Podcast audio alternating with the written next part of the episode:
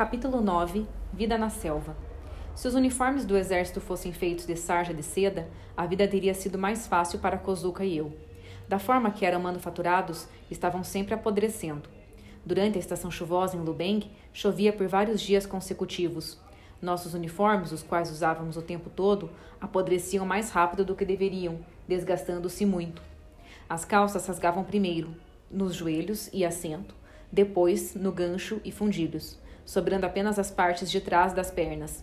As camisas começavam o desgaste pelos cotovelos e depois pelas costas. A parte da frente durava mais do que o restante. Para fazer os remendos, tivemos que fabricar uma agulha. Encontrei arame em algum lugar e conseguimos tornar reto um pedaço, apontar uma extremidade e fazer um olho na outra. Com linha, usávamos como linha, usávamos as fibras de uma planta semelhante ao cânhamo que crescia na floresta. Costurávamos os remendos em todas as direções, vertical, horizontal e diagonal, e ocasionalmente colocávamos duas camadas de pano para um efeito de reforço. Pelos primeiros três ou quatro anos, quando precisávamos de remendos, cortávamos pedaços de lona das beiradas de nossas barracas, mas isso não durou muito tempo.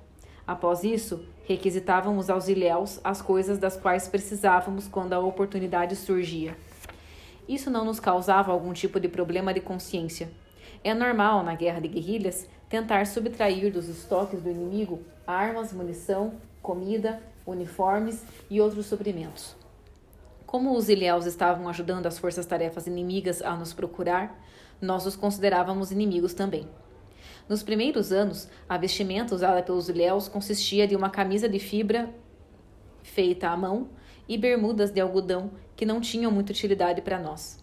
Eles tinham pele grossa e, vivendo na planície como viviam, precisavam apenas de roupas muito leves, leves demais para sobreviver por muito tempo dentro da selva, por onde sempre nos movimentávamos. A pilhagem de guerra, que mais nos valia, era o equipamento deixado para trás pelas tropas americanas que partiam. Os ilhéus também o prezavam muito e o mantinham em um recinto muito próximo a eles. Mas algumas vezes conseguíamos assustá-los com tiros e subtrair alguns bens, que incluíam cantis, barracas, calçados, cobertores e outros. Creio que foi em torno de 1951 ou 52 que conseguimos obter pela primeira vez tecido de algodão manufaturado.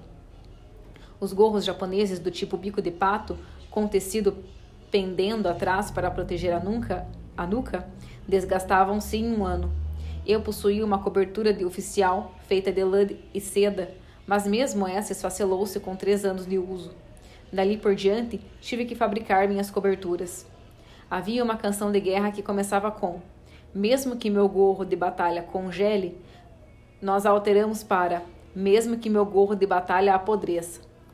As vestimentas que possuía quando saí da selva eram as que eu havia refeito após a morte de Kozuka.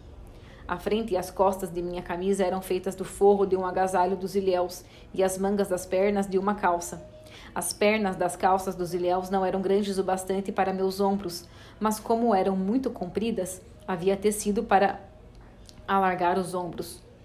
Quando fiz calças novas, reforcei sempre os joelhos e o assento com partes de outras calças usadas. Com frequência precisávamos atravessar cursos d'água e, para evitar molhar as roupas, fazíamos nossas calças de forma que iam até um pouco abaixo dos joelhos, algo semelhante a calças de equitação. Fechávamos as calças com zíperes que haviam, ganha... que haviam chegado até nós como pilhagem. Quando estávamos em movimento, deixávamos os fechos abertos para entrar ar, fechando-as apenas quando dormíamos.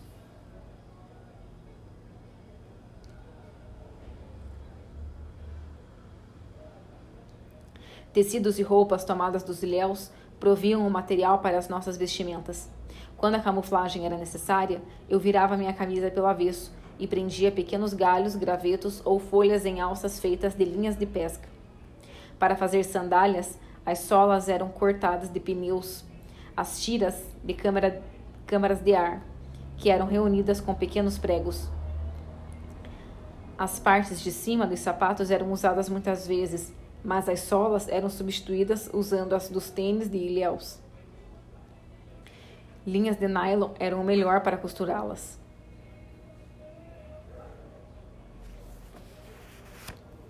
Nós dormíamos vestidos, é claro, e se puséssemos os bolsos da frente das camisas muito altos, eles pesavam sobre o peito e tendiam a atrapalhar nosso sono.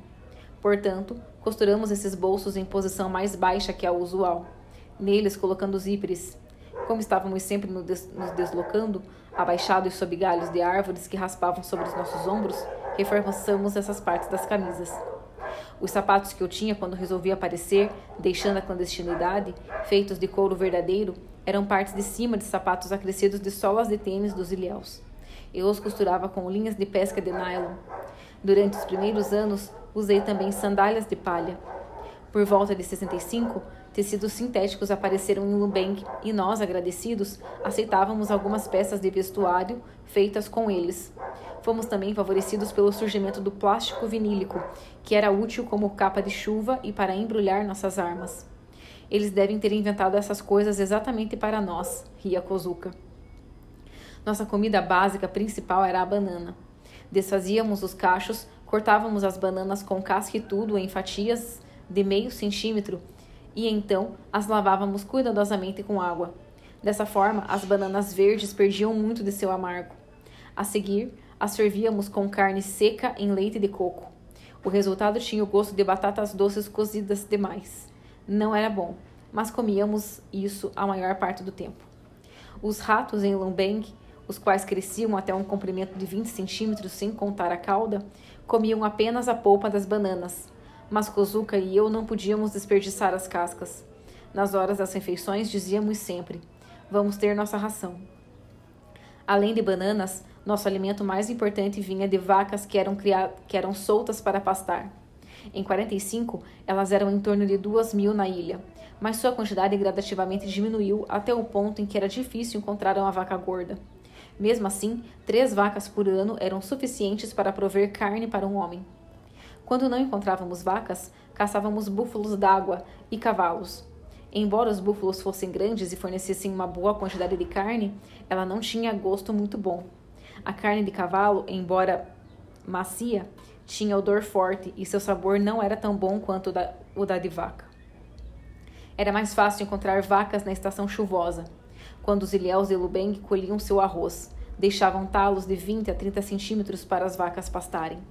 Quando os talos de arroz acabavam, as vacas eram soltas nos pés das montanhas para comer capim, que crescia mais na estação chuvosa e as vacas gradualmente dirigiam-se montanha acima em direção à floresta, como se dissessem: Estamos aqui, atirem em nós. O gado usualmente pastava em rebanhos de cerca de 15 cabeças. Escolhíamos uma e atirávamos de uma distância de uns 7 metros, apontando de forma que o projétil entrasse abaixo da espinha e atingisse o coração. A hora de matar vacas era à noite, após os ilhéus irem para casa, vindos dos campos. Estava escuro, e se houvesse chuva, ela abafava o ruído do disparo de forma que os ilhéus não o escutavam. Quando acertávamos uma vaca, as outras corriam assustadas pelo disparo. Quando nos aproximávamos, ela ainda tinha forças para mover as pernas. E apanhávamos uma pedra para esmagar a testa do animal da forma mais violenta possível. O desfecho era esfaquear o coração com uma baioneta. Puxávamos então a vaca pelas pernas e cauda para um ponto oculto sob as árvores para cortar a horta e drenar o sangue. A vaca normalmente caía de lado e, e o primeiro passo para processar o animal era cortar fora suas pernas. Após isso, cortávamos o centro da barriga e assolávamos a pele até as costas. Depois de cortar a carne em nacos, virávamos o animal para repetir a operação do outro lado. Finalmente, removíamos o coração, o fígado, glândulas comestíveis e outros miúdos e os punhamos em um saco. Levava em torno de uma hora para nós dois carneássemos uma vaca. Se deixássemos a carcaça como estava, a chuva e os corvos a reduziriam a um esqueleto.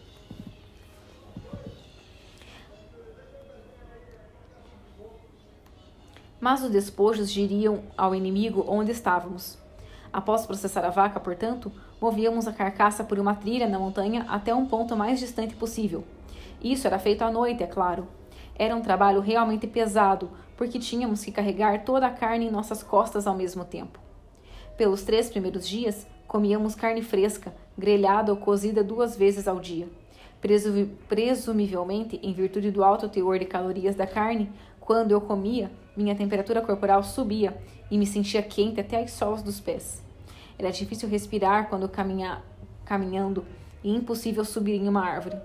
Eu me sentia meio tonto. Descobri que se bebesse água de coco como um agente vegetal quando comia carne, minha temperatura logo voltava ao normal. No quarto dia, empilhávamos o máximo de carne possível em uma panela e a fervíamos, refazendo a fervura cada dia ou a cada dois dias. Nós a conservávamos sem estragar e o sabor se mantinha por uma semana ou até dez dias. Enquanto comíamos a carne cozida, charqueávamos o restante para consumo posterior. Chamávamos essa carne seca de bife defumado. Para preparar o bife defumado, primeiro construíamos uma estrutura semelhante a uma mesa. Colocávamos a carne em espetos longos, os posicionávamos atravessados na estrutura e acendíamos fogo embaixo. Isso tinha que ser feito à noite em locais bem dentro da selva. De outra forma, os ilhéus poderiam ver a fumaça ou as chamas. Na primeira noite, mantínhamos o fogo aceso o tempo todo, de forma a selar a parte externa da carne, sem deixar que encolhesse. Depois, gradualmente, aumentávamos o calor do fogo e cozinhávamos a carne duas horas por noite, durante dez noites. Após isso, ela estava cuidadosamente seca. O fígado e outros miúdos, primeiro fervíamos, depois charqueávamos.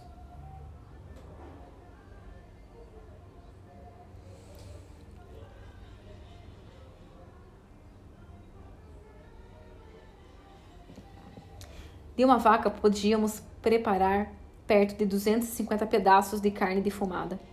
Comendo apenas um pedaço de carne por dia, podíamos fazer o suprimento durar por aproximadamente quatro meses. Entretanto, isso nem sempre funcionava dessa forma, porque quando estávamos nos movimentando muito, para ficar fora do caminho das equipes de busca, nós nos permitíamos dois pedaços por dia. Não comíamos muito arroz porque era problemático descascá-lo. Em outubro e novembro, entretanto, quando os ilhéus colhiam seus arroz, usualmente requisitávamos algum. Após sovar o arroz para descascá-lo, nós o separávamos com uma peneira em palha, arroz polido e meio polido. Mas cresceu em Lumbeng arroz glutinoso e não glutinoso. O não glutinoso varia muito em qualidade. Nós o classificávamos em quatro níveis, os quais chamávamos arroz, arroz cevada, arroz milheto e arroz folha, forragem. O forragem era tão negro e seus grãos tão pequenos que tínhamos problemas em achar que era mesmo arroz. Quando comíamos, quando comíamos arroz, fazíamos uma sopa para acompanhá-lo. Ela era preparada com carne seca, folhas de mamão papaya, berinjela, batatas doces, uma pitada de sal e pimenta em pó. Às vezes fazíamos uma papa de arroz com carne seca. Chamávamos o sal de remédio mágico Enquanto éramos quatro, tínhamos que nos virar com apenas um quilo por ano. Mesmo de vez em quando, quem estava cozinhando dizia: Está frio hoje, então vou pôr um pouco do remédio mágico. E colocava uma pequena pitada muito pequena, mas mesmo isso colaborava muito com o sabor. Evitar que o arroz ficasse mofado era difícil, em especial durante a estação chuvosa. Nós o colocávamos em sacos plásticos e depois em latas de 20 litros, seladas com plástico e óleo. Como as formigas eram um problema constante, as latas eram suspensas do solo por triângulos de, de estanho. A fruta chamada nanca tem uma casca grossa e um núcleo duro envolto por porções comestíveis, cada uma delas também com um núcleo. Seu sabor era doce. Os cocos proviam polpa, água e fibras, que usávamos para escovar os dentes aquecer o coco, deixava borras que eram fervidas em água para fazer sopa.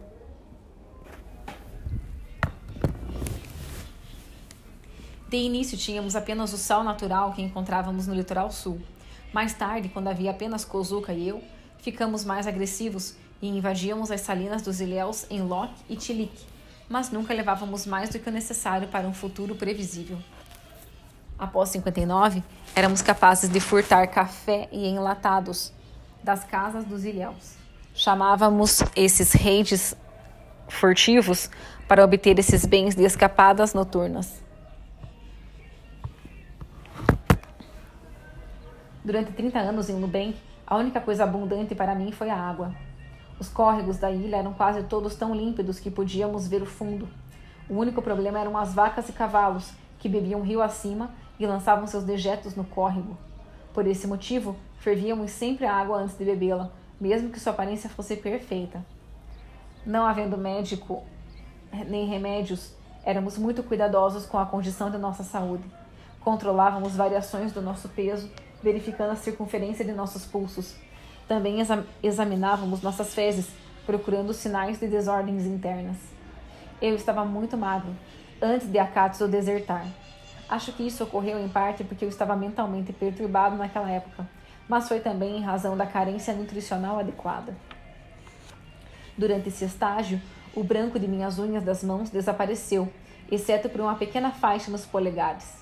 Eu examinava minhas fezes todos os dias para ver a quantidade, a dureza e o tamanho dos pedaços. Se fossem muito grandes, isso significava que meu estômago não estava funcionando da forma apropriada. E se estivesse mole, o intestino não estava absorvendo o suficiente.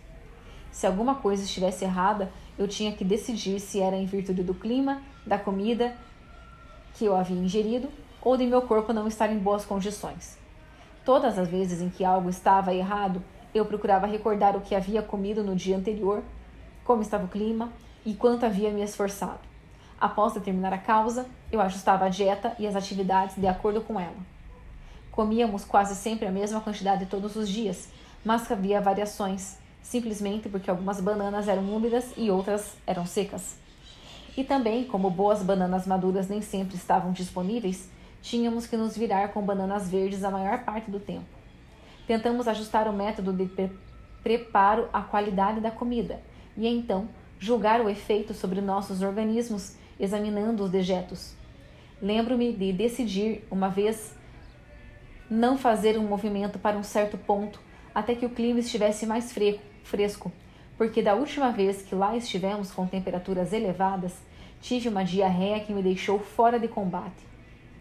Havia outros locais nos quais não podíamos permanecer muito tempo, porque o vento nos gelava completamente à noite. E quando isso acontecia, invariavelmente sofríamos uma indigestão. Quando estávamos em um local quente demais, nossa urina se tornava amarela, e se nos exauríamos em excesso, ficava mais vermelha que amarela. Era o alerta para diminuirmos o ritmo por um tempo. Sempre que estacionávamos em uma área, cavávamos uma latrina, deixando a terra logo ao lado para fechar a fossa quando nos movimentássemos. A profundidade do buraco dependia do tempo que fôssemos permanecer, e enquanto acampávamos, cobríamos a latrina com uma pedra, quando partíamos, espalhávamos terra e folhas secas sobre o buraco fechado. Não havendo papel higiênico, tínhamos que usar folhas de palmeira. Uma vez Shimada encontrou papel em algum lugar, mas quando começou a usá-lo, Kuzuka disse: Você só tem o bastante para duas ou três vezes e terá que voltar para as folhas. Por que se preocupar com isso? Quando encontrávamos panfletos lançados pelo inimigo, apanhávamos um e deixávamos o resto onde estava, pois diziam todos a mesma coisa. Eles produziam muita fumaça para acender fogueiras e tínhamos receio de utilizá-los, mesmo para suar o nariz, pois um pedaço de papel sujo podia trazer o inimigo até nós. Com frequência, encontrávamos revistas e fotos de mulheres nuas nas montanhas. Não eram deixados pelas equipes de busca, mas sim deliberadamente distribuídos pelos ilhéus. Acho que eles pensavam que ficaríamos tentados a tocá-las, mas não ousávamos fazê-lo por receio de que isso revelasse nossa localização. Felizmente não havia malária em Lubeng. Durante meus 30 anos lá, fiquei de cama com febre apenas duas vezes. Kozuka perfurou o calcanhar com espinhos também por duas vezes. Nas duas ocasiões, sua perna inchou, mas ele não teve mais nenhuma doença. Maio é o mês mais quente em Lubeng. Durante o dia, o termômetro chega a mais de 38 graus. Mesmo que você se sente à sombra, sua sua sua demais. E se tiver que caminhar 50 metros para apanhar lenha para o fogo, você se sente como se estivesse em uma banheira térmica. Em junho começavam as tempestades, chegando de súbito quase todos os dias. Então, em julho, instalava-se a verdadeira estação chuvosa. Por períodos de duas horas, podia chover tão pesadamente que nada se enxergava além de 10 metros. Isso continuava por aproximadamente 20 dias, e algumas vezes a chuva era acompanhada por ventos com força quase de furacões. Em agosto, cada vez dias mais claros, mas a atmosfera é muito quente. Em setembro não há muito vento, mas as chuvas são tão pesadas quanto as de julho. E isso dura perto de uns 20 dias. Então, há céu azul por um dia ou dois de cada vez, por um período de duas ou três semanas. E finalmente, em meados de outubro, a estação chuvosa termina. Então, até abril ocorre a estação seca. Primeiro chove um pouco, uma ou duas vezes ao mês, daí em diante não há mais chuva por vários meses. Os meses mais frescos são janeiro e fevereiro, mas mesmo assim o termômetro passa de 29 graus durante o dia. O clima mais confortável em Lubeng é o mesmo da época mais quente do verão em Tóquio. Apenas durante esse tempo usávamos camiseta por baixo das camisas. Na estação seca, Procurávamos cuidadosamente por toda a ilha e decidíamos onde passar a próxima estação chuvosa. Havia várias condições a atender.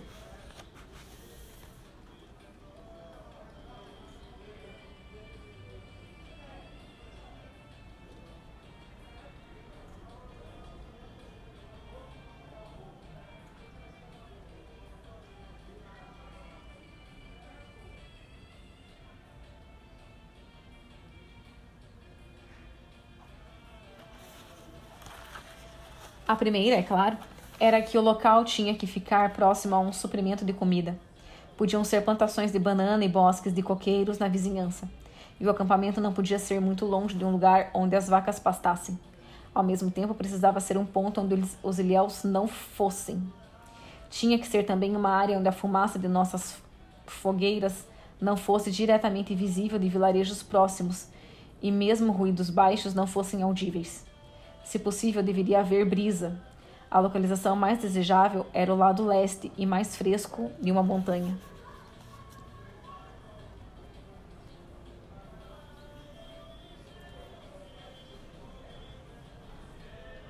Não era fácil encontrar um local que atendesse a todas as exigências, e uma vez encontrando-o, atravessávamos um período de ansiedade antes de construir nosso abrigo e nos instalar. A razão era a estação chuvosa ser irregular. Em alguns anos chovia muito em maio, em outros estávamos quase em junho quando caía a primeira gota de chuva. Se construíssemos o abrigo antes da chuva começar, havia o perigo dos ilhéus nos descobrirem. Tínhamos que esperar até estarmos certos de que eles não viriam mais às montanhas.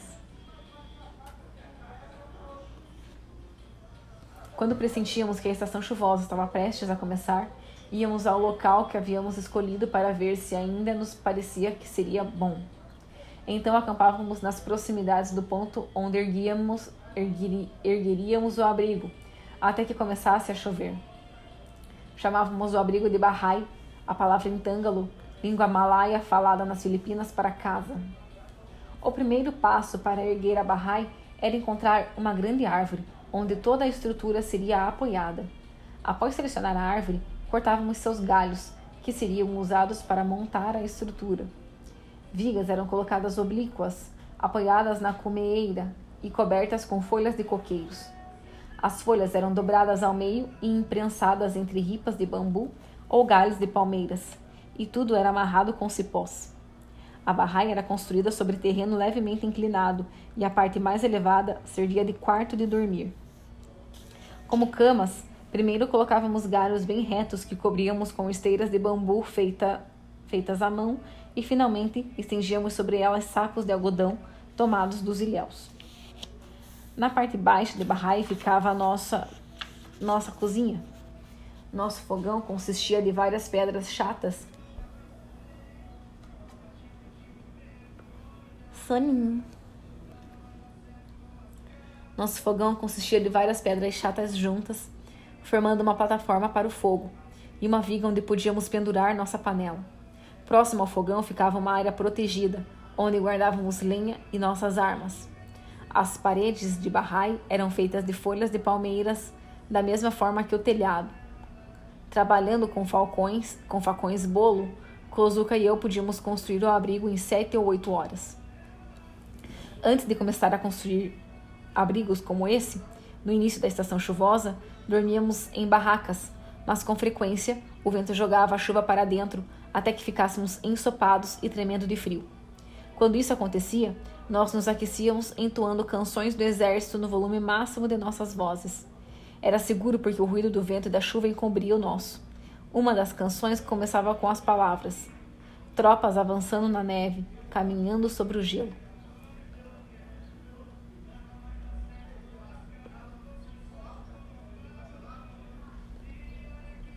Estávamos com tanto frio, em situações como essa, que a canção parecia apropriada mesmo em nossa ilha meridional sem neve. A barraia era muito mais confortável que as barracas, mas quando a estação seca se aproximava, o telhado estava tão podre que alguma chuva passava por ele. Quando a estação chuvosa terminava, desmontávamos a barraia e queimávamos suas partes ou colocávamos em um buraco.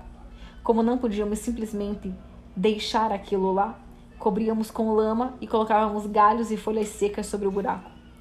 Se colocássemos galhos suficientes, estava feita a camuflagem necessária para despistar qualquer ilhéu, ilhéu que passasse por ali.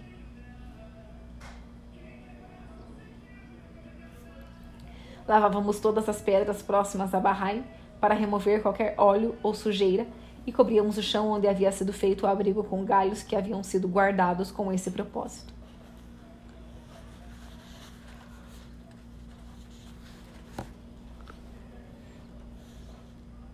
Era particularmente importante que ninguém encontrasse o local até que tivéssemos tempo para chegar a uma nova localização. Então, colocávamos esse pó sobre os arbustos para tornar o acesso mais difícil possível, mas sem que a camuflagem ficasse óbvia.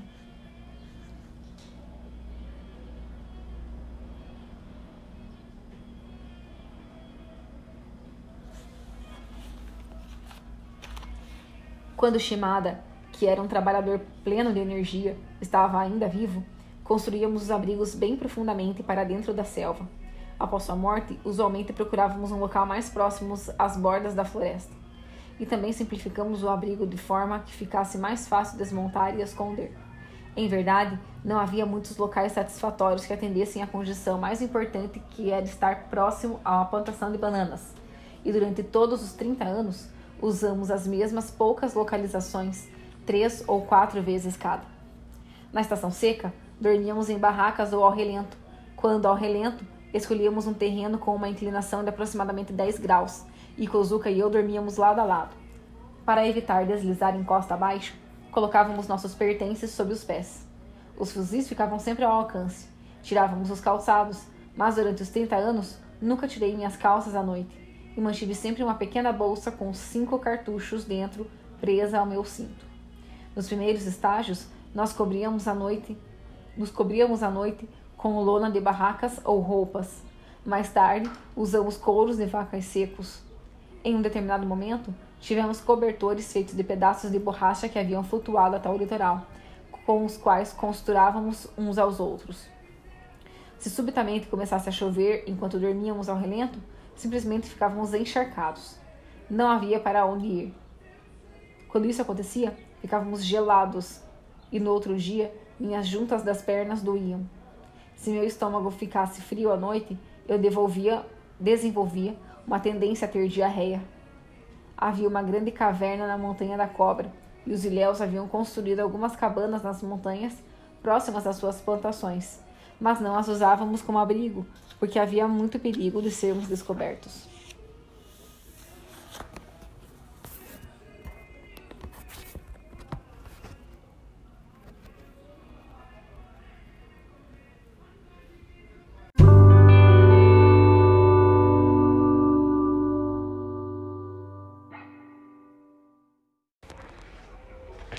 Razão de dormir em chão inclinado era simplesmente se fosse acordado de súbito, pode ver o que estava em torno sem levantar. Poder ver o que estava em torno sem, sem levantar. Realmente, durante meus 30 anos em Lubank, nunca dormi profundamente à noite.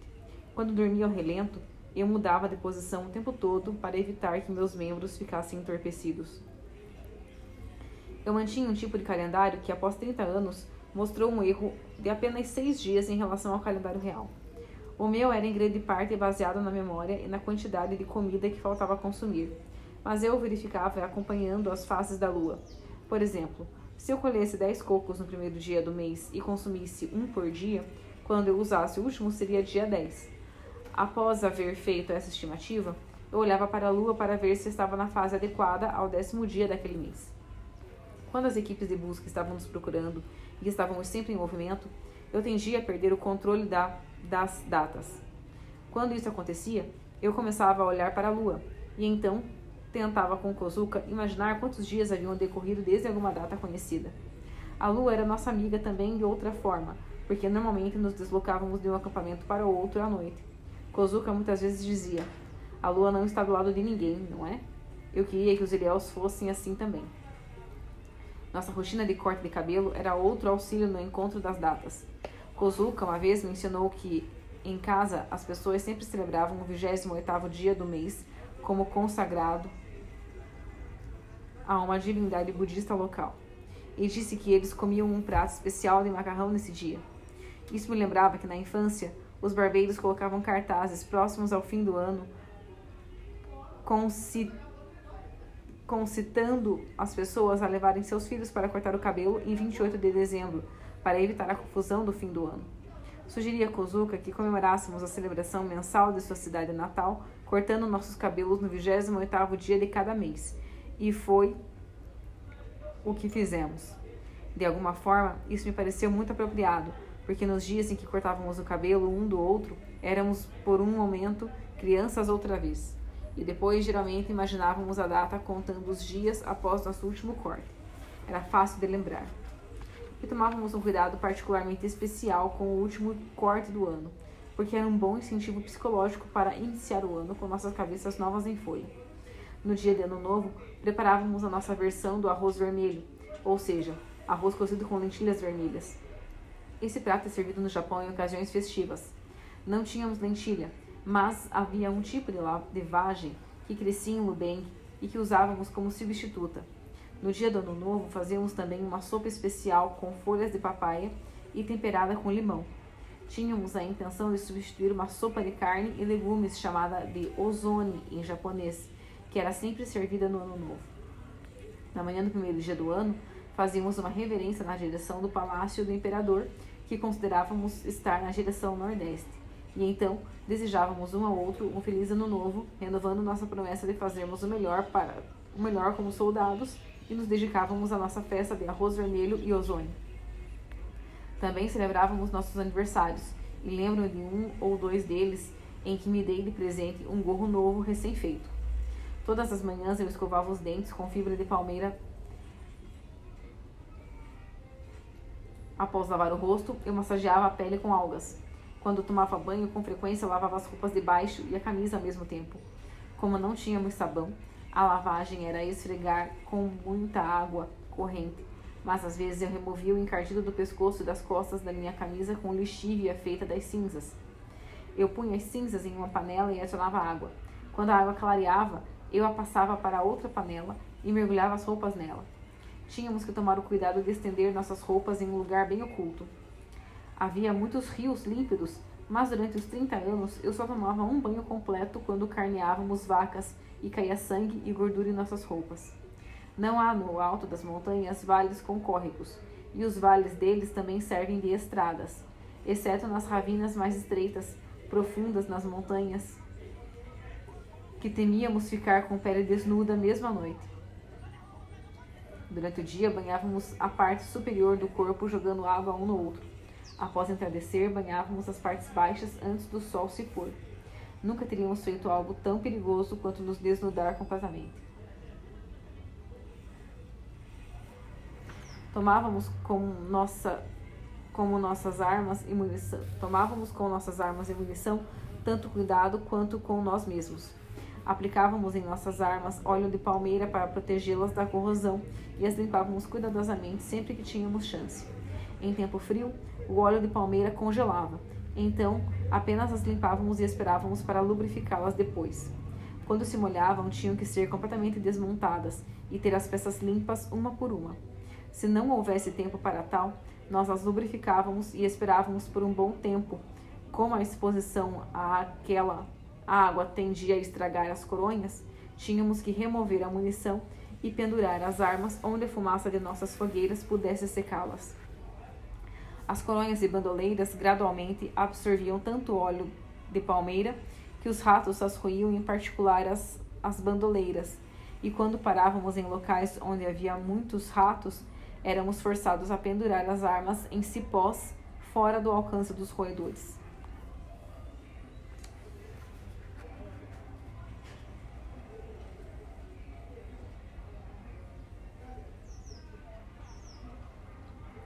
Dois tipos de ratoeiras eram feitas de madeira. A porta fechava quando a isca era tocada. O saco de uma de madeira e uma de pano. A porta se fechava quando a isca era tocada. E o saco de pano era colocado quando a minha era colocado próximo à minha cabeça enquanto eu dormia. Ele sacudia quando a isca era tocada e então eu o fechava. A isca era porra de coco.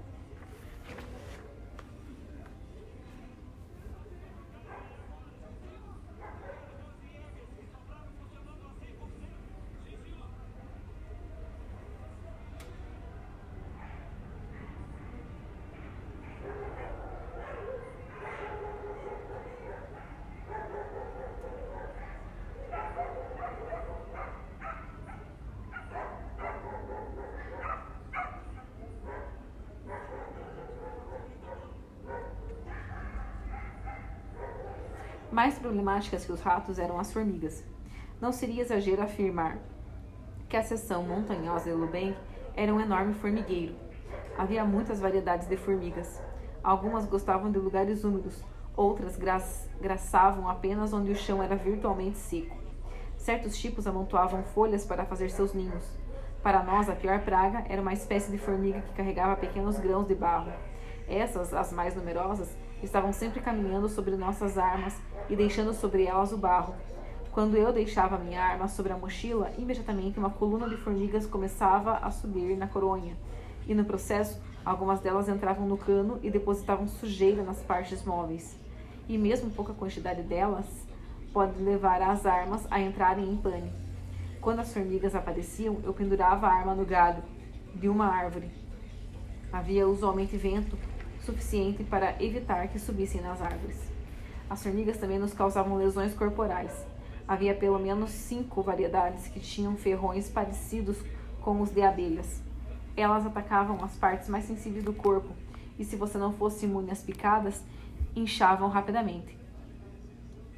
Uma vez foi picado dentro do ouvido e meu tímpano ficou tão endemasiado que não pude escutar com aquele ouvido durante uma semana. Escorreu sangue por várias vezes e tive febre. Falando de formigas, havia também muitas abelhas na ilha. Grandes enxames delas voavam sobre os arbustos próximos ao sopé das montanhas, como se fossem nuvens. Eu vi enxames com mais de 30 metros de largura e centenas de metros de comprimento.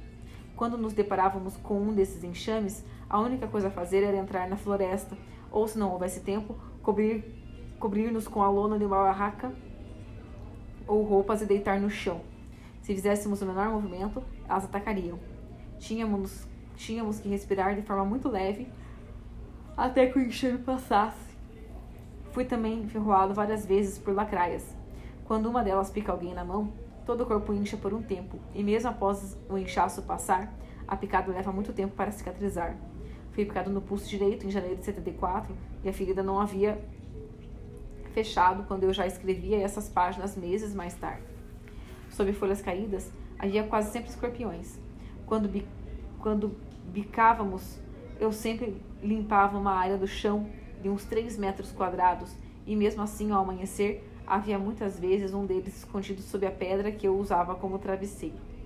Outros residentes da selva desagradáveis eram as cobras, às vezes muito grandes e grossas. Cada arma tinha seus caprichos. Primeiro, o fuzil modelo 99 que eu usei por 30 anos grupava os tiros perto de uns 30 centímetros à direita e abaixo do alvo, a uma distância de 300 metros. Após um tempo, consegui regular o aparelho de pontaria de forma a ter mais precisão, mas nunca fui capaz de reduzir o erro para menos de 5 a 10 centímetros. A coronha dessa arma era perto de uns 3 centímetros, mais curta que o normal, porque certa vez tive que remover a soleira da coronha e cortar uma parte da madeira que havia apodrecido. Após recolocar a soleira, colocando parafusos novos, foi bom perceber que a arma havia ficado mais ergonômica para meu corpo. No decurso de combates com tropas inimigas ou ilhéus, capturamos uma carabina e uma espingarda de caça, mas sem sua munição eram inúteis para nós e as enterramos na selva. O projétil de um fuzil de infantaria percorre cerca de 610 metros no primeiro segundo após o disparo, mas o de uma carabina percorre em torno de 460 metros no mesmo tempo. Os ilhéus tinham usualmente carabinas, e se os víssemos atirar a uma distância considerável, sabíamos que havia mais ou menos um segundo para nos esquivarmos do disparo. À noite, pode-se mesmo ver um projétil se aproximando, porque ele brilha com uma luz branca azulada. Eu sempre me esquivava de um projétil a caminho, virando meu corpo de lado.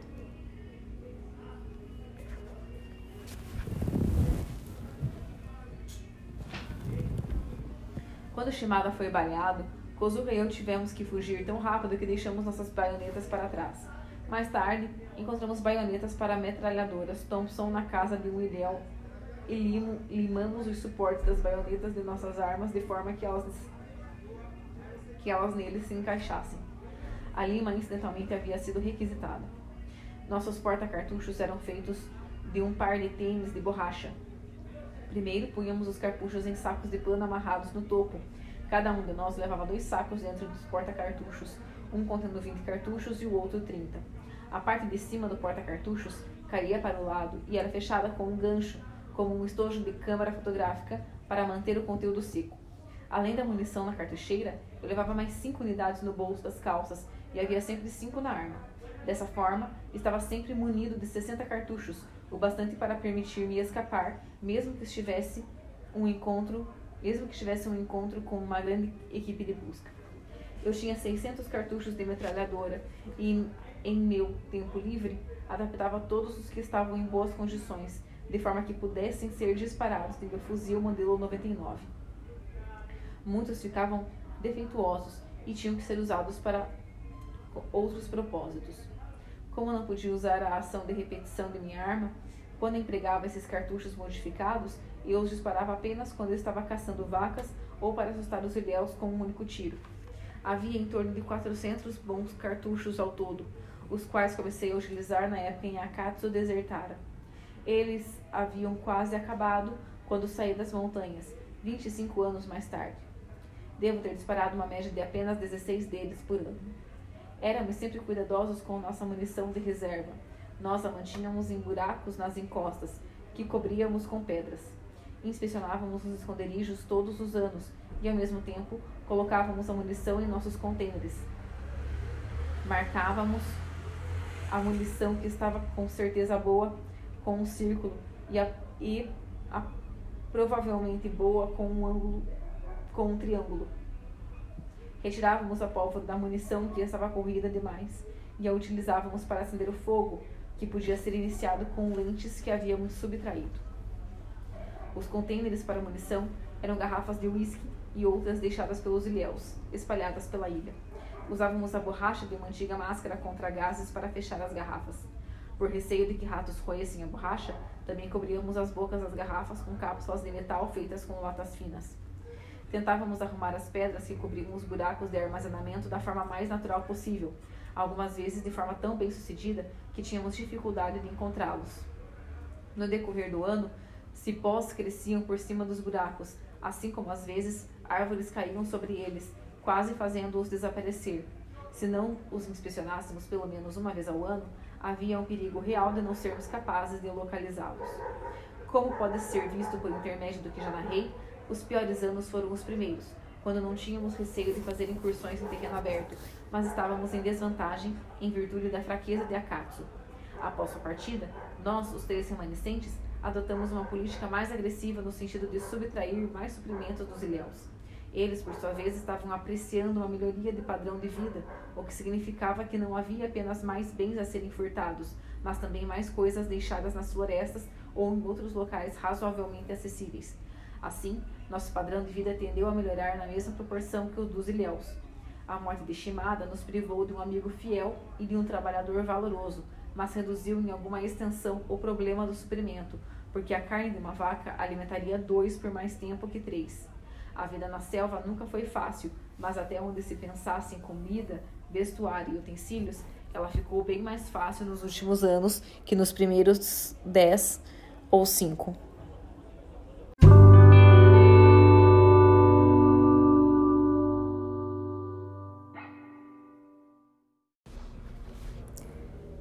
Deixando de lado reportagens sobre atividades militares e assuntos internacionais, achávamos que os programas que ouvíamos eram bastante genuínos.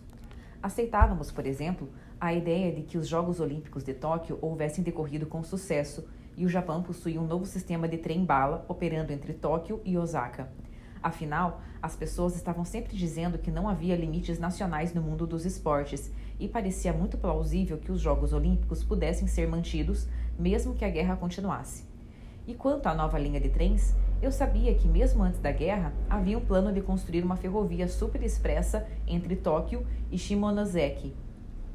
No início da estação chuvosa do ano, após obtermos o rádio, Kozuka machucou o pé. Havíamos matado uma vaca e, quando estávamos carregando a carne para o nosso abrigo, ele pisou em um espinho que cravou profundamente em seu calcanhar. Deve ter sido terrivelmente doloroso. Nada disse na sua face. Nada disse mas sua face ficou contorcida e ele profundamente pálido. Não havendo forma de saber que tipo de veneno o espinho continha, após removê-lo, perfurei em torno do ferimento com uma agulha, forçando o sangue a sair, e apliquei pomada mentolatum, que é de cânfora e mentol, de fabricação americana, que eu havia subtraído da casa de um ilhão. Era a segunda vez que Kozuka machucava o pé. A primeira havia sido na época em que a Katsu tentara pela segunda vez nos deixar. E lembrei-me de quão ruim havia sido, e eu tinha um sentimento de que esse segundo ferimento iria ser também problemático. Eu estava certo. No outro dia, a perna de Kozuka inchou até a coxa. Após uma semana, respirei aliviado quando a inflamação diminuiu, mas isso foi prematuro.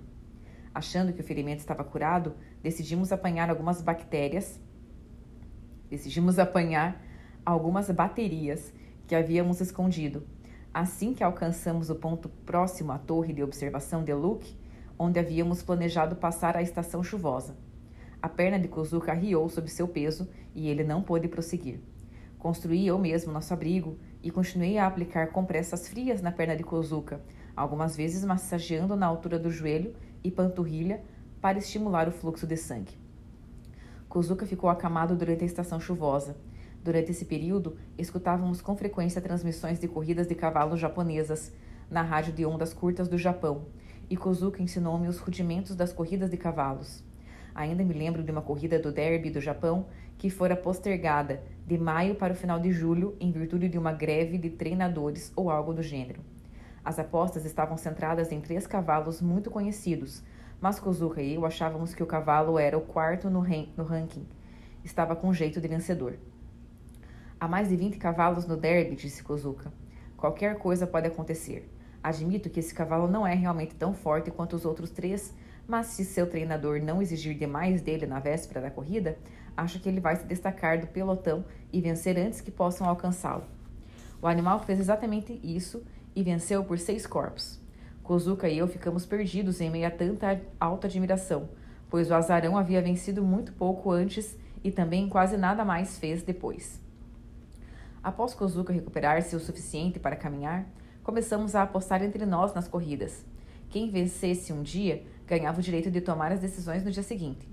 Tudo dependia muito da sorte, mas argumentávamos que quem apostasse, mas a, argumentávamos que quem apontasse o vendedor estava também demonstrando uma intuição superior e fazia sentido que viesse a assumir o papel de liderança. Mas, algumas regular... mas com alguma regularidade, a transmissão era atrapalhada por estatísticas por estática e não ouvíamos os resultados. Também ouvíamos programas de música popular. Parecia-me que a maioria dos novos cantores tinha vozes fracas e precisavam ficar muito perto dos microfones para poder ser ouvida. Eu preferia as cantoras mais velhas como Noriko Awaya, que cantava blues antes da guerra. Ouvi uma transmissão dela cantando na Expo 70 em Osaka Remetia-me às gravações da, de Chaliapan interpretando Volga Bolt Song. Os cantores que gosto hoje em dia são os que cantam motivos tradicionais e põem muito vigor em suas performances. Após retornar ao Japão, mencionei isso ao meu irmão Tadao e ele disse: Você gosta de canções que lhe trazem mais vontade de lutar.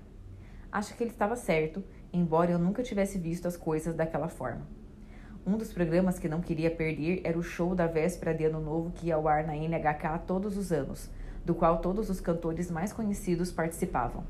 Era transmitido em ondas curtas, mas nunca ouvíamos mais do que uma parte dele, porque durava três horas e não gostávamos de usar as baterias por tanto tempo. Para animar Kozuka quando ele estava doente, fomos indulgentes conosco no uso do rádio, mas isso não durou muito. O maior problema era que, quando ouvido em volume baixo, tínhamos que nos colocar em posições forçadas para manter os ouvidos perto do alto-falante. E isso era cansativo. Decidimos então que nossos corpos e as baterias eram mais importantes que a diversão de ouvir corridas de cavalos e programas musicais, e logo desistimos dela quase totalmente. Uma dificuldade com a língua japonesa é que há muitas palavras significando eu e você, e tinham que ser escolhidas com cuidado para se adequarem a uma dada situação. No exército japonês, as palavras comuns para você eram kizama e omai, e ambas podiam soar como insultos se você se fossem utilizadas com, com cautela, se não fossem utilizadas com cautela. Evitávamos o problema usando as palavras em tangalo aku para eu e ikao para você. Eu sempre tentava não dizer nada que levasse Kozuka a ficar irritado, e ele fazia o mesmo quanto a mim. Não havia mais ninguém para intervir. Uma vez iniciada uma briga, ela tendia a continuar até que nós dois esquecêssemos nossos princípios. Nosso mundo tinha uma população de apenas duas pessoas, e de vez em quando tínhamos choques intensos, muitas vezes por motivos triviais. A comunidade de fazendeiros e pescadores na parte leste da ilha fica em frente a uma baía, onde o mar é raso até uma distância considerável da costa. Durante a nossa estada, foi instalado um sistema simples de distribuição de água e a rua principal foi pavimentada com concreto, de forma que o Luke tornou-se, como Lubeng e Tilik, um dos centros culturais da ilha. Algumas vezes íamos até os limites da cidade para subtrair suprimentos. No final de dezembro de 68, me lembro bem da, da época, Estávamos observando Luke de uma montanha próxima e percebemos que um dos prédios da escola primária, que ficava na periferia da cidade, estava faltando. E eu disse: Tenho certeza de que havia três prédios, mas agora só vejo dois. Kozuka concordou comigo, e como era missão nossa descobrir tudo o que acontecia na ilha, decidimos dar uma olhada de perto. Naquela noite, descemos das montanhas e caminhamos sob a sombra das árvores até um ponto bem atrás da escola. Bastou uma olhada para perceber que um prédio havia sido derrubado pelo tufão que ocorrera em outubro. O que havia de mais interessante, entretanto, era o telhado de metal que jazia sobre o solo. Se o tivéssemos, a cobertura de nosso abrigo seria a prova d'água. Felizmente ventava forte naquela noite, e de tempos em tempos as pontas soltas do telhado rangiam e batiam. Se ajustássemos nossos movimentos aos ruídos, poderíamos remover o telhado sem alarmar os ilhéus. Era uma oportunidade que não podia ser perdida. Achei um pedaço adequado, cortei-o em dois com meu bolo e enrolei as duas partes. Com elas presas a, nossa, a nossas mochilas, retraímos para as montanhas o mais rápido possível. Alcançamos a crista, de onde o litoral sul era visível, em torno de uma hora da manhã. Estávamos extremamente cansados, não apenas pela escalada, mas porque tínhamos que manter os olhos sobre a cidade o tempo todo. Era importante levar o telhado para o local onde havíamos planejado passar a próxima estação chuvosa e nos forçamos a fazê-lo. Já havia entardecido quando alcançamos um ponto no litoral sul, próximo ao nosso destino. Após dormir um pouco, entrei em um matagal para procurar por cipó para amarrar o, o telhado de metal. Como era perigoso ter o metal por perto durante o dia, eu pretendia não apenas amarrá-lo, mas também camuflá-lo com galhos para evitar que refletisse a luz do sol e impedir que fizesse barulho. Sem encontrar cipós realmente bons, voltei com os melhores que pude encontrar e comecei a amarrar os rolos de folha metálica. Nesse momento, Kuzuka resmungou. Você não devia fazer as coisas pela metade. É necessário cipó mais espesso que esse. Por que não procurou até encontrá-lo? Ele estava me chamando de preguiçoso e eu não podia deixar aquilo continuar. Ainda estou cansado da noite passada, protestei. De qualquer forma, esse é bom o bastante para levar o material até onde estamos indo. Isso desencadeou o confronto e por um tempo ficamos batendo boca, a fadiga nos tornando cada vez mais raivosos. Depois, Kozuka, parecendo furioso, enfiou-se dentro da floresta.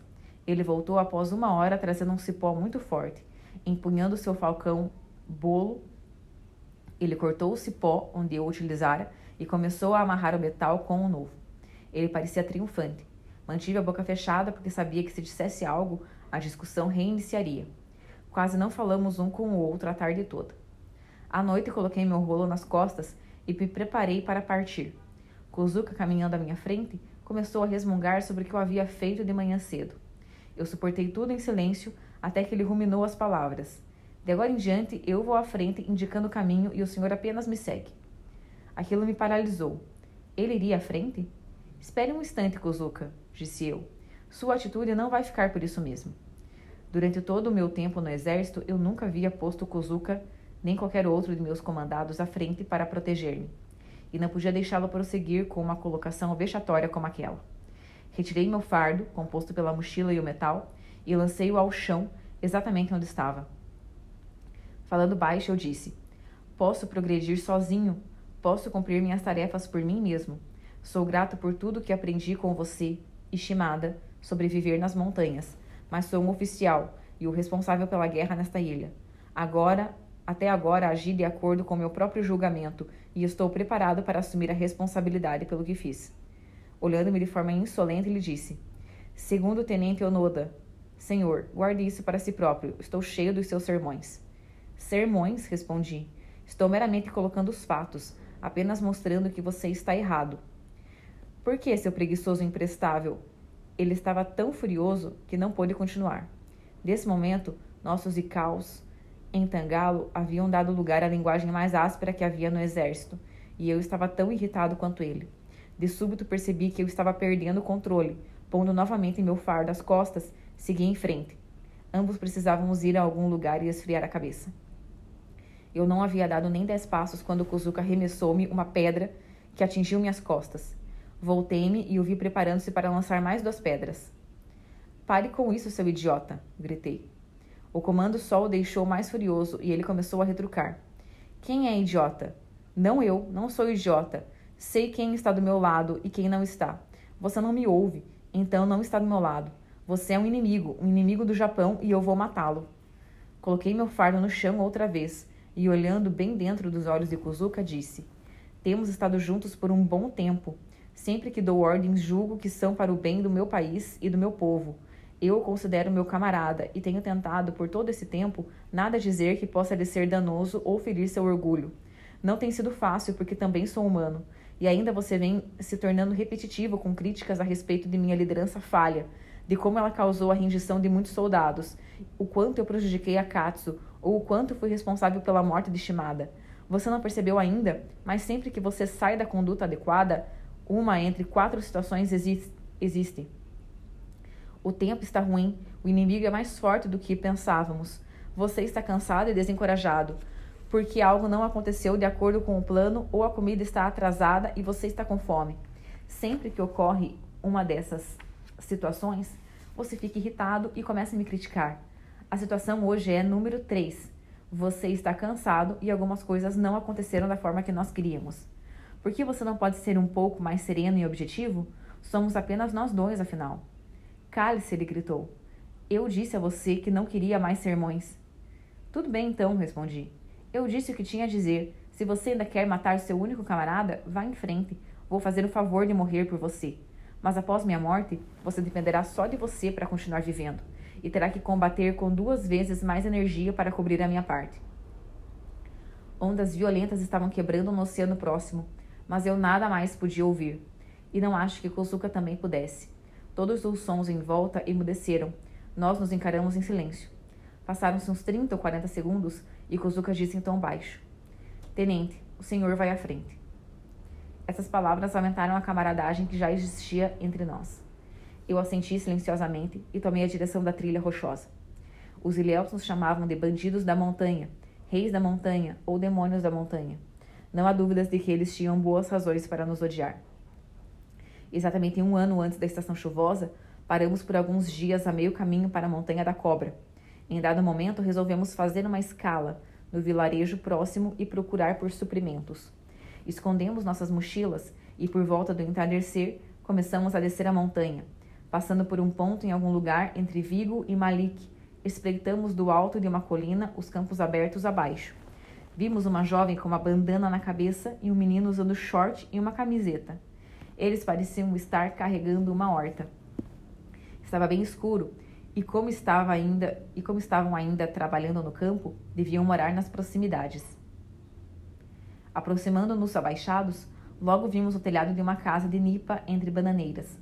Nunca havíamos visto uma casa antes e ficamos imaginando quando a teriam construído. Quando saímos dos arbustos, vimos a menina caminhando na direção da casa, além das bananeiras. O menino havia desaparecido. A menina entrou na casa e logo após saiu com um homem que parecia ser seu pai.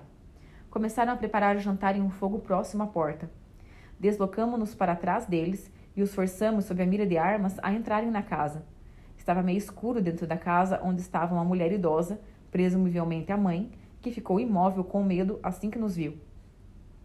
Começamos a procurar dentro da casa, mas havia poucas peças de vestuário masculinas entre muitas roupas femininas. Me aproximei do homem para pegar sua lanterna. Tremendo de medo, ele a entregou. A bateria estava tão arriada que era inútil. A única comida que a única comida era algum arroz não descascado e não encontramos açúcar nem cigarros. Perto dos fundos da casa havia um par de sandálias de palha novas que apanhei.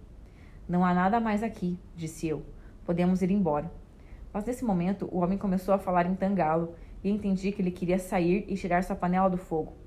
Permiti e a garota e o pai despencaram para fora da casa, como se tivessem caído de uma escada.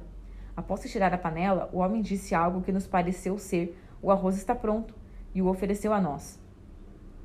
Devemos comê-lo? perguntou Kuzuka. A garota havia voltado para dentro da casa. Pensamos que estava ajudando sua mãe a preparar algo para acompanhar o arroz. Mas quando olhamos lá dentro, vimos que a mulher havia sumido.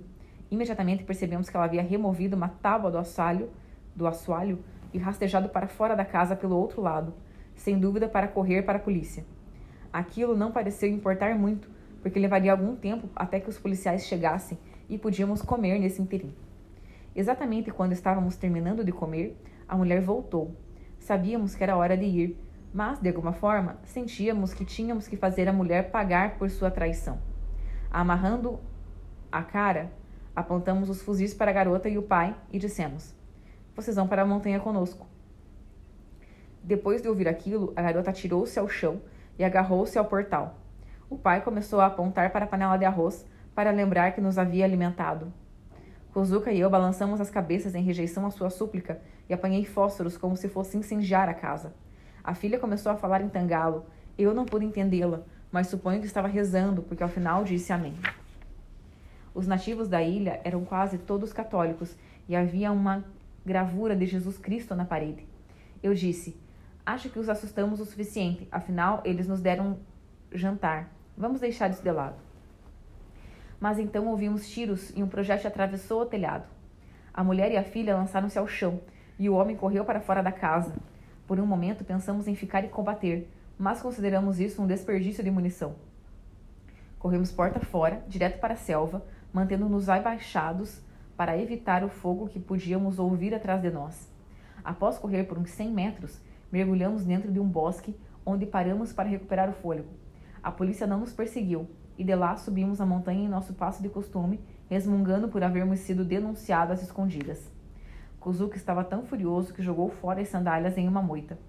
Quando nos deslocamos para a Montanha da Cobra, podíamos ainda ouvir disparos esporádicos. Quando olhávamos para trás, víamos fachos de lanterna cruzando uns com os outros. Vários meses depois disso, descobrimos que os ilhéus estavam vindo em grandes quantidades para o vale do rio Vigo e fomos até uma cabana próxima à pedreira em Tilique para assustá-los e fazê-los sair dali. No caminho de volta, fomos surpreendidos pela polícia que havia recebido um relato de nossa incursão e que agora nos apanhara em fogo cruzado de uma distância de uns 30 metros. Escapamos nos lançando dentro de uma cerca viva, mas um projétil ricocheteou para o meu tornozelo, produzindo um ferimento leve. Quando alcançamos nossa base, abri uma barraca à prova da Quando alcançamos a nossa base, Abri uma barraca à prova d'água novinha que eu havia achado na cabana e descobri que uma etiqueta nela dizia Companhia de Comércio Mitsubishi. Isso era gratificante porque confirmava nossa crença de que a guerra e o comércio estavam sendo conduzidos de forma independente um do outro. Ao mesmo tempo, a polícia em Chilique havia agido contra nós com tal rapidez que decidimos ser mais cautelosos no futuro. No último dia de todos os anos, eu ia a um rio e lavava todas as nossas roupas. Como todos os japoneses, eu dava enorme importância à celebração do Ano Novo e dessa vez, pelo menos, desejava usar roupas bem limpinhas. A lavagem de fim de ano era um dos eventos principais em meu calendário pessoal. No último dia de 71, fizemos nossa lavagem na parte média do rio Akaiuiuan, onde a água era clara e rápida. E essa foi a minha última véspera do ano novo com Kozuka. A localização não era distante do ponto Wakayama, onde encontrei Norio Suzuki em fevereiro de 74. Começamos antes do sol estar muito alto. Lavamos nossos gorros, camisas, calças, sungas, mantas, perneiras, tudo que não estávamos usando no momento. Quando estávamos terminando, Kozuka disse alarmado: Minhas calças se foram, devem ter sido levadas pela corrente. Isso podia ser muito ruim. ruim. O rio passava por dentro de um vilarejo chamado Brol, mas também que as calças não houvessem ido longe, era provável que Ilhéus, pescando entre nós e o vilarejo, encontrassem-na. Nosso paradeiro podia facilmente ser imagina imaginado, e além disso, e além disso, éramos vaidosos o suficiente para não querer que os Ilhéus pudessem ver as roupas remendadas que estávamos usando. Começamos a correr rio abaixo, jogando água sobre nós. Corremos 100 metros, 200, 500, mas não houve sinal das calças. Voltamos rio acima, olhando com cuidado todo o caminho, mas as calças não foram encontradas. Kuzuka começou a resmungar. Se o senhor não houvesse insistido em fazer essa lavagem para marcar o fim do ano, isso não teria acontecido. Somos soldados. O que significa para nós a celebração do Ano Novo? Não devíamos ter feito essa lavagem. Repliquei que fora ele quem perder as calças. Repliquei que fora ele quem perder as calças, não eu. Eu não era e não era hora para ficar resmungando. Tínhamos que decidir se tentávamos encontrar as calças antes que algum ilhéu o fizesse, ou nos, movimenta ou, ou nos movimentávamos imediatamente para uma nova localização.